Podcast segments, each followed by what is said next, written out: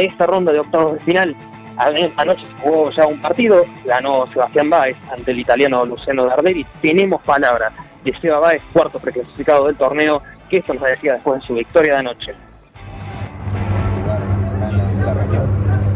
Sí, eh, obviamente yo me crié jugando en polo, eh, en estos torneos, en estas canchas, así que siempre está bueno también volver a, jugar en casa, que eso, siempre te da un club de, motivación y, ni hablar del aliento de, toda la gente que, se siente mucho más. Supimos que había varios jugadores con algunos problemas, este, con una intoxicación por, por comida, preguntarte si vos también tuviste algún problema vinculado a eso. La verdad que no, yo zafé. Yo comí pollo con arroz. Estás. Eh, Seba, ¿es la, mejor forma de, empezar esta gira sudamericana, la, victoria de esta noche?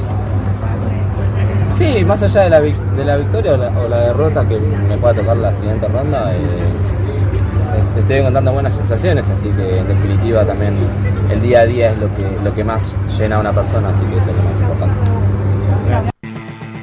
Ahí pasaba entonces la palabra de Sebastián Báez después de su victoria de anoche ante Luciano Darderi. Báez estará jugando cuartos de final ante el chileno Tomás Barrios Vera, invitado especial del torneo, que accedió también a sus primeros cuartos de final a nivel ATP el día de mañana viernes. Esta noche se completa la jornada de octavo de final. Debuta Diego Schwartzman en último turno, el primer preclasificado, la raqueta favorita de la Argentina. Debuta ante eh, Juan Manuel Cerúndolo, campeón de la edición 2021. Un rato antes su hermano Francisco Cerúndolo estará jugando ante el campeón de la Copa Davis, Federico Del Bonis.